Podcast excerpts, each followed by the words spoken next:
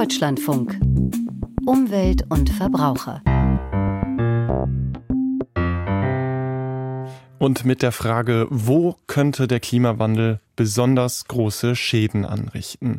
Das hat sich ein australisches Unternehmen angeschaut und eine Art Rangliste errechnet. Eine Rangliste für die Gebiete, die besonders von Klimaschäden bedroht sind.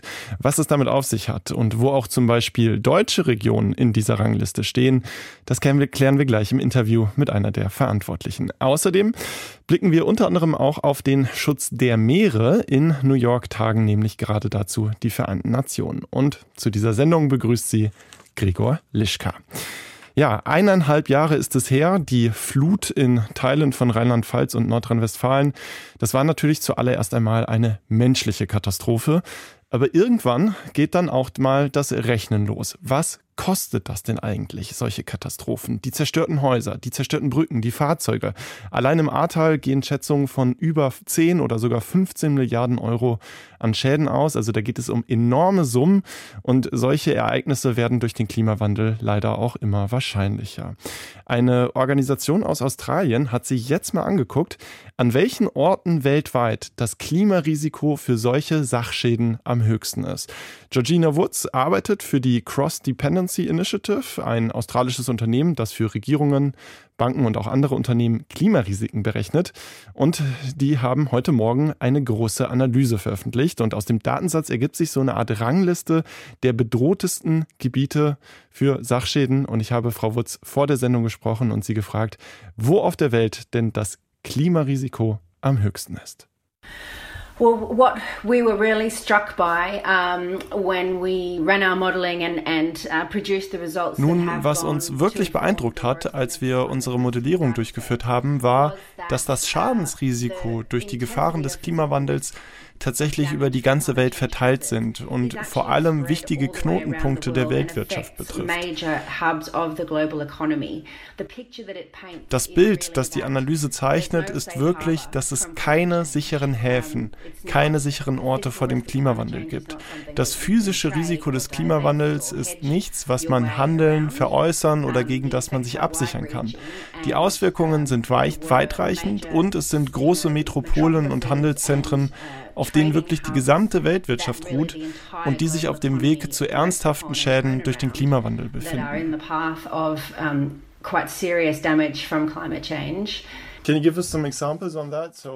Können Sie uns denn dazu einige Beispiele nennen? Welche wirtschaftlichen Handelszentren sind denn besonders betroffen? Well, what was really striking was the predominance of um, provinces in China at the, at the high end of the ranking. And that's really Was wirklich auffiel, war die Dominanz der chinesischen Provinzen ganz oben in der Rangliste. Und das liegt daran, dass der südliche und östliche Teil Chinas viele ausgedehnte und dichte Bebauungen aufweist. Sowohl industrielle wie auch Wohn- und Gewerbegebiete, die sich entlang von Flüssen und ganz in der Nähe der Küste befinden. Und so stehen zwei der größten wirtschaftlichen Regionen Chinas, Jiangsu und Shandong, an der Spitze der Rangliste. Und das sind wichtige Zentren der industriellen Produktion für die ganze Welt. Und es gibt auch riesige Exporthäfen an der Küste Chinas in den Provinzen, die ganz oben rangieren in unserer Rangliste. Aber auch in den Vereinigten Staaten, die wirklich großen Wirtschaftszentren der USA wie Kalifornien, wie New York, sind ziemlich weit oben in der Rangliste. Und das sind Orte, mit denen die gesamte Weltwirtschaft auf die eine oder die andere Weise interagiert.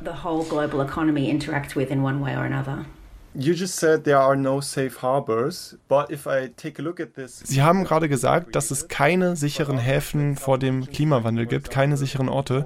Aber wenn ich mir Ihre Daten ansehe, sind einige Regionen, wie zum Beispiel weite Teile in Afrika, in Ihrem Modell keinem großen Klimarisiko ausgesetzt. Können Sie das noch besser erklären? Yeah. Yeah, the lower ranking of uh, particularly sub-Saharan Africa in this particular data set is really a feature of the, the, the focus that we have taken on the built environment. Der niedrigere Rang von insbesondere Subsahara-Afrika in diesem speziellen Datensatz ist wirklich ein Merkmal von dem Fokus, den wir auf die bebaute Umwelt und die menschliche Infrastruktur gesetzt haben. Diese Analyse beinhaltet also beispielsweise nicht Wasserstress, der ein großes physisches Risiko des Klimawandels darstellt darstellt. Es beinhaltet keine Auswirkungen auf die menschliche Gesundheit. Es beinhaltet nicht den Rückgang der biologischen Vielfalt. Es gibt also viele andere schwerwiegende Auswirkungen des Klimawandels, die auch Ländern und Staaten auf der ganzen Welt schaden werden. Bei diesem speziellen Datensatz geht es aber um die bebaute Umwelt, die von Menschen errichtete Infrastruktur und daher sind die Orte, die in der Rangliste ganz oben stehen, tendenziell Orte, an denen es ziemlich viel umfangreiche Bebauung gibt und wo auch entsprechend viel kaputt gehen kann. Und deshalb sieht man die industrialisierte Welt an der Spitze der Rangliste, vor allem eben Orte wie China, Südkorea oder Südostasien.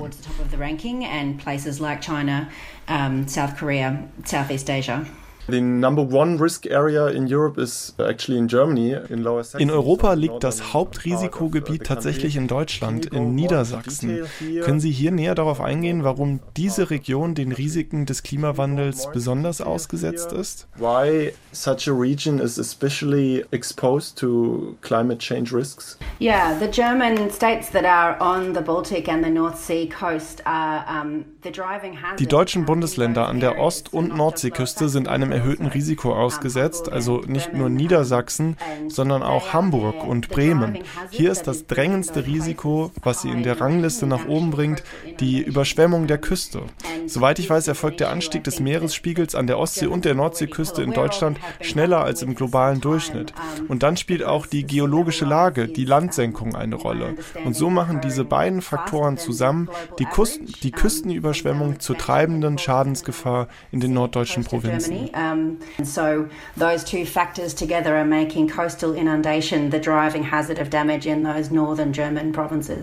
those two factors together are making coastal inundation the driving hazard of damage in those northern German provinces. Those diverse über welche Art von Phänomenen sprechen wir noch und wie bedrohen sie die von Menschen gebaute Infrastruktur? Yeah. Nun, auf der ganzen Welt stellen wir fest, dass Überschwemmungen das drängendste Risiko darstellen. Ein Bericht über weltweite Klimagefahren kam 2021 zu dem Schluss, dass Überschwemmungen in dem Jahr die teuerste globale Gefahr waren und 105 Milliarden US-Dollar kosteten. Im vergangenen Jahr waren die Schäden durch tropische Wirbelstürme zum großen Teil aufgrund des Hurrikans Ian in den Vereinigten Staaten sogar noch höher. Der Hurricane war eine der teuersten Katastrophen aller Zeiten. Aber auf der ganzen Welt verursachen Überschwemmungen nun regelmäßig große wirtschaftliche Schäden. Es fügt der Infrastruktur, den Straßen und den Gebäuden großen Schaden zu. Und das ist ein Muster, das wir in Europa, in Asien, auch in meinem eigenen Land, in Australien sehen. Wir haben in letzter Zeit wiederholt unter beispiellosen Rekordüberschwemmungen gelitten. Überschwemmungen sind unserer Modellierung nach tendenziell die Gefahr, die der bebauten Umwelt den größten Schaden zufügt hazard in our modelling that is doing the most damage to the built environment. Wie ich bereits sagte, es gibt viele physische Schäden des Klimawandels, die darin nicht berücksichtigt werden. Es geht hauptsächlich nur um Schäden an der gebauten Umwelt, aber ich denke, es ist ein wirklich wichtiger Beitrag, um das Ausmaß physischer Risiken zu verstehen und um dann auch in der Lage zu sein, sich über Investitionen zu informieren, dass wir klimaresistente Investitionen haben können. So that we can have climate resilient investment and so this is going und daher wird dies meiner Meinung nach ein immens wichtiger Bereich für Regierungen, aber auch für Regierungen unterhalb der nationalen Ebene sein, ihre physischen Risiken zu verstehen. Hier geht es also wirklich darum, über die Anpassung an den Klimawandel zu informieren, darum sicherzustellen, dass wir beim Bau von Infrastruktur und beim Bau von Wohnungen dies auf eine Weise tun, die die Eskalation bei den Klimawandelgefahren berücksichtigt accounted for the, the escalation of hazards from climate change. Because, as I said, um, there's no safe harbor from these damages. Und vielleicht haben Sie sich gerade jetzt auch gefragt, äh, was tun denn eigentlich die betroffenen Risikogebiete dagegen? Vielleicht wohnen Sie ja in Hamburg, äh, Bremen oder Niedersachsen. Laut der Analyse trägt die Region Niedersachsen in Europa ja sogar das Hauptrisiko für klimawandelbedingte Schäden. Und auf die Handlungsmöglichkeiten und auch die Präventionsstrategien, da schauen wir morgen mal drauf. Am Beispiel Niedersachsen hier um 11.35 Uhr in Umwelt und Verbraucher. Und auch die Frage, was Klimarisiken in bestimmten Gebieten eigentlich für die Investitionstätigkeiten dort bedeuten. Darauf blicken wir nochmal in unseren Wirtschaftssendungen heute um 13.30 Uhr und auch heute Nachmittag um 17 Uhr hier im Deutschlandfunk. Mangelnder Umwelt- bzw. Klimaschutz, das haben wir jetzt gelernt, kann uns also irgendwann sehr teuer zu stehen kommen. Das gilt natürlich aber auch für die Meere. In New York verhandeln deswegen die Vereinten Nationen um ein Abkommen zum Schutz der Hochsee. Es geht um riesige Meeresgebiete, es geht um die Fischerei und es geht um den Bergbau in der Tiefsee. Und den Überblick, den hat Antje Passenheim. Die Hohe See ist tatsächlich so ein bisschen wie der Wilde Westen. Ralf Sonntag von der gemeinnützigen Stiftung World Future Council hofft darauf, dass die weitgehende Gesetzlosigkeit der Meere endlich beendet wird. Es gibt kleinere Abkommen, es gibt einige Fischereiabkommen und es gibt auch ein Abkommen zur Bergung von Bodenschätzen in der Hochsee. Allerdings hat da der Naturschutz spielt da nur eine geringe Rolle. Sonntag war schon im vergangenen August Zeuge, als die UN-Konferenz zum Schutz der Hohen See in New York ohne Abkommen Abkommen vertagt worden war. Enttäuscht waren Umweltschützer aus aller Welt wieder abgereist. Ohne Schutzabkommen droht den Meeren der Kollaps, warnen sie. Die Gefahr, die wir sehr stark sehen, ist zum Beispiel noch mehr Überfischung. Aber eine andere große Gefahr ist der Tiefseebergbau. Denn hier würde tatsächlich der Meeresboden und damit auch das gesamte Meer ganz massiv Schaden nehmen. Die Hohe See werden die meisten Menschen in ihrem Leben nicht sehen.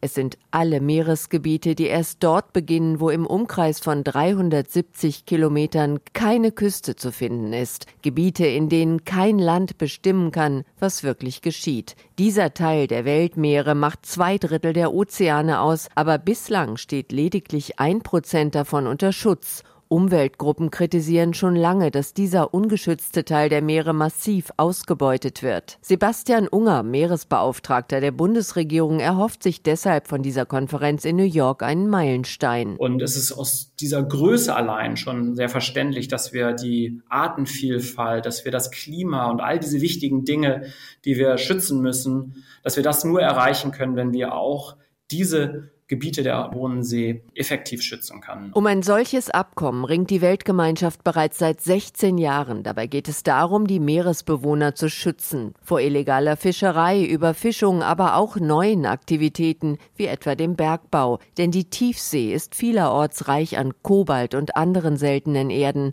Eines der sensibelsten Themen ist außerdem die Aufteilung möglicher Gewinne durch genetische Ressourcen in den Gewässern, auf die zum Beispiel Pharma- und Kosmetikkonzerne hoffen, erklärt Umweltexperte Unger. Wenn es dann zu auch ähm, ökonomischen Gewinnen kommt oder auch anderen Vorteilen, wie man die dann für die Menschheit insgesamt auch nutzbar machen kann und teilen kann. Und darum geht es auch in den Verhandlungen sehr stark. Beispielsweise fordern viele Länder, auch gerade des globalen Südens, dass mögliche Einnahmen, die allerdings zum Teil auch hypothetisch zunächst erstmal sind und in der Zukunft angenommen werden, wie die dann geteilt werden können. So unterschiedlich die Interessen der einzelnen Länder auch sind, die meisten Teilnehmer erwarten eine gute Konferenz, zumal sich gerade vor wenigen Wochen auch der UN-Weltnaturgipfel in Montreal auf das Ziel geeinigt hat, 30 Prozent der weltweiten Wasserfläche sollen bis zum Jahr 2030 unter Schutz stehen. Das stimme hoffnungsvoll, sagt Greenpeace-Vertreter Till Seidensticker. Auch Länder wie China, die sich äh, an anderer Stelle schwierig verhalten haben in Verhandlungen, haben sich dort bewegt. Deswegen ist unsere Hoffnung, dass das dort verabschiedete Ziel, 30 Prozent bis 2030 zu schützen auf Land und See, auch in diesen Verhandlungen dieses Momentum mitgenommen wird. Das gebe auch Hoffnung darauf, dass es zu einem starken Abkommen kommt. Antje Passenheim war das. Und jetzt ein Update zum deutschen Lieferketten-Sorgfaltsgesetz. Das ist seit Januar in Kraft und soll theoretisch Umwelt-, Menschen- und Kinderrechte entlang von globalen Lieferketten verbessern. Und ob und wie das gelingt, darüber machen sich eine Bundesministerin und ein Bundesminister heute und in den kommenden Tagen ein Bild. Georg Schwarte berichtet. Am Welttag der sozialen Gerechtigkeit reist die deutsche Entwicklungsministerin Schulze zusammen mit Arbeitsminister Heil nach Westafrika zu den Menschen, die am Anfang globaler Lieferketten stehen. In Ghana und der Côte d'Ivoire wollen sich die beiden Minister vor Ort in Textilfabriken, auf Kakaoplantagen und in einem Migrationszentrum, das von Deutschland und der EU in Ghanas Hauptstadt Accra eingerichtet wurde, ein Bild über die Lieferkettenwirklichkeit verschaffen. In Deutschland ist am 1. Januar das Lieferketten Sorgfaltspflichtengesetz in Kraft getreten. Bei der Umsetzung der neuen Regeln, so Entwicklungsministerin Schulze, komme es jetzt darauf an, denen zu helfen, für die sie gemacht wurden, den Menschen am Anfang der Lieferketten, darunter viele Frauen und Kinder. Ghana ist einer der größten Nettoimporteure von Alttextilien auch aus Deutschland. Da aber viele der Kleider für den Weiterverkauf unbrauchbar sind, landen tausende Tonnen auf wilden Deponien. Heil und Schulze wollen sich auch darüber informieren, um Lösungen für eine umwelt- und sozialverträgliche Verwertungsmöglichkeit zu finden. Côte d'Ivoire ist der weltweit größte Kakaoproduzent. Jeder dritte Arbeitsplatz dort stammt aus dem Kakaoanbau. Allerdings leben große Teile der Arbeiterinnen und Arbeiter in Armut und Kinderarbeit ist weit verbreitet. Begleitet werden die beiden deutschen Minister vom neuen Generaldirektor der Internationalen Arbeitsorganisation ILO, um vor Ort mit Politik, Arbeitgebern und Gewerkschaftern über die Situation nach Einführung des deutschen Lieferkettengesetzes zu sprechen. Der Welttag der sozialen Gerechtigkeit ist also heute, und damit sind wir beim nächsten Thema, eigentlich traurig genug, dass es sie überhaupt geben muss. 30 Jahre lang gibt es sie jetzt, die Tafeln. Ihre selbstgesteckte Aufgabe ist es ja, Lebensmittel, die nicht mehr verwendet werden, an bedürftige Menschen zu verteilen. Aber es gibt auch Menschen, die kommen nicht nur selbst kaum über die Runden, sie müssen auch ein Tier mit Nahrung versorgen. Eine Tafel für Tiere bzw. ihre Halter, die gibt es in München. Was die Arbeit für die Betroffenen dort bedeutet, Judith Leister gibt einen Einblick.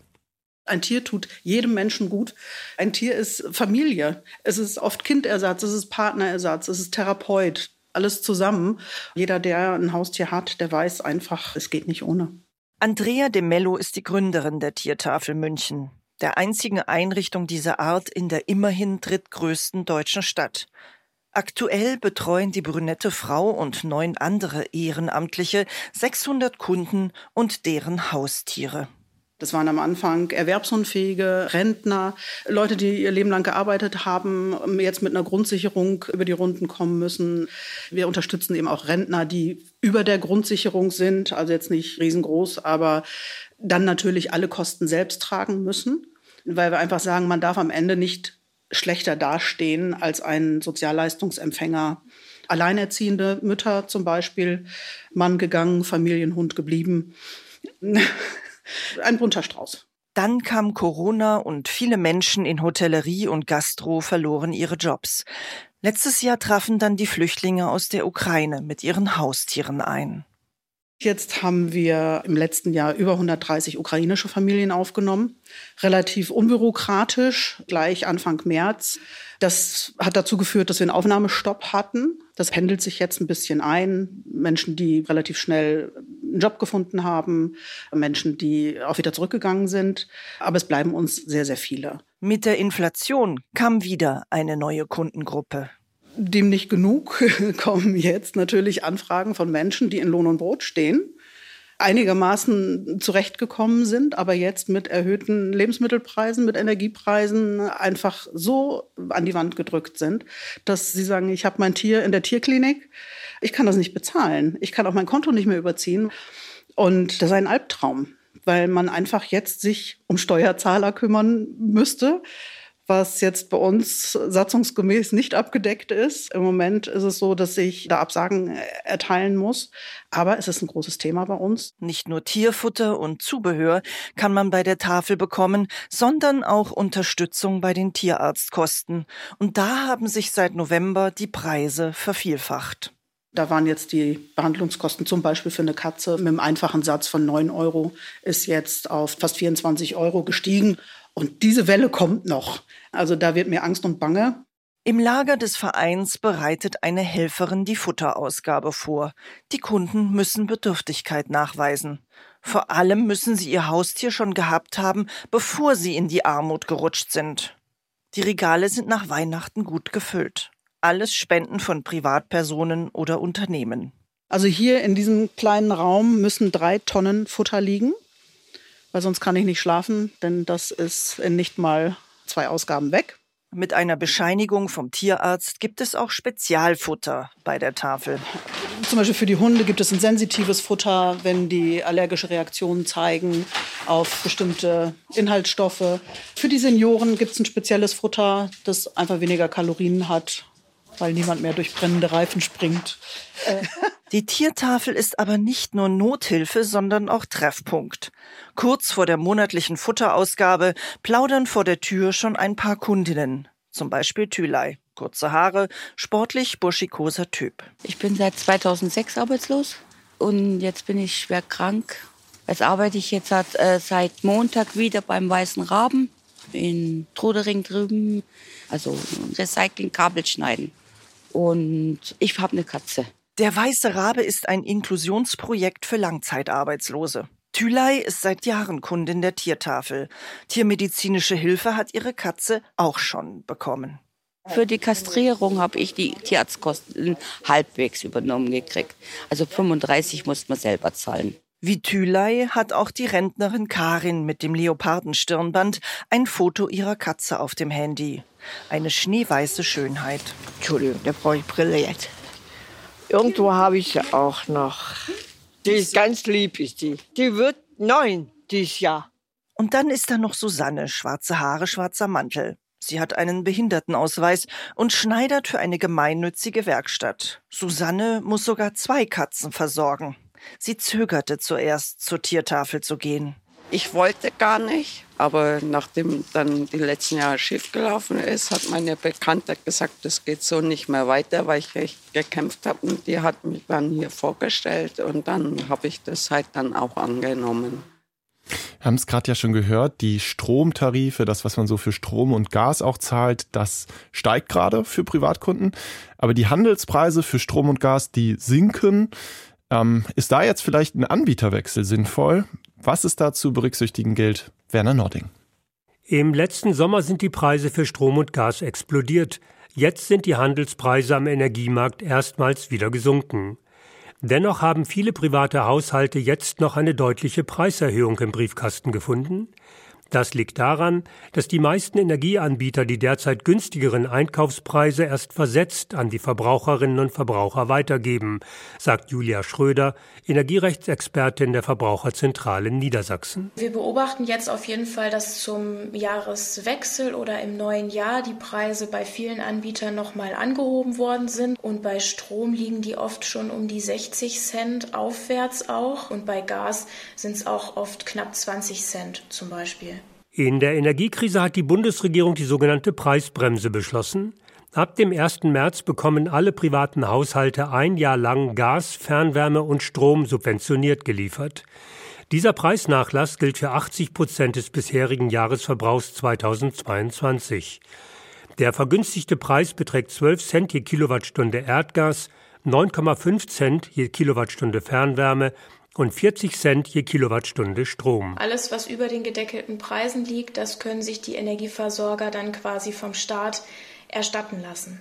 Haushalte, die es nicht schaffen, ihren Energieverbrauch auf 80 Prozent des Jahres 2022 zu drosseln, müssen dann für die restlichen 20 Prozent die deutlich höheren Preise der Energieanbieter bezahlen. Das können etwa 10 Cent mehr pro Kilowattstunde Gas sein und 20 Cent mehr pro Kilowattstunde Strom. Weil es erstmals wieder verlockende Angebote für Neukunden am Markt gibt, sind derzeit viele Verbraucherinnen und Verbraucher auf der Suche nach einem neuen, billigeren Tarif. Doch ein Wechsel sollte gut überlegt sein. Die Angebote, die jetzt auch wieder am Markt sind, sollten genau überprüft werden auf Kosten, mögliche Preisgarantien und Laufzeiten und auch immer mögliche Insolvenzrisiken im Hinterkopf behalten. Wer Vergleichsportale nutzt, sollte sich zudem nicht auf die Voreinstellungen verlassen. Suchfilter sind meist nicht im Sinne der Verbraucherinnen und Verbraucher eingestellt. Sie sollten daher immer individuell angepasst werden, rät die Verbraucherschützerin. Beispielsweise sollten Tarife mit Vorkasse komplett ausgeschlossen werden.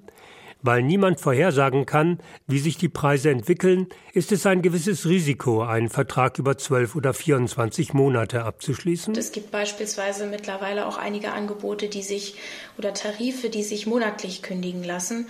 Das eröffnet einem natürlich aktuell eine gewisse Flexibilität. Vor einem Vertragsabschluss sollte man sich zudem im Netz über Bewertungen anderer Kunden informieren.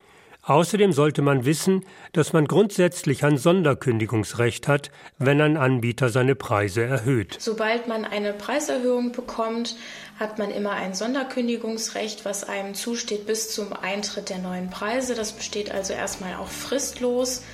Und bis die neuen Preise eingetreten sind, kann ich mich dann auch vom Vertrag lösen. Und darüber muss der Anbieter mich auch immer informieren. Das war Umwelt und Verbraucher mit Gregor Lischka am Mikrofon und jetzt in den Infos am Mittag geht es um Joe Biden und seine Reise nach Kiew.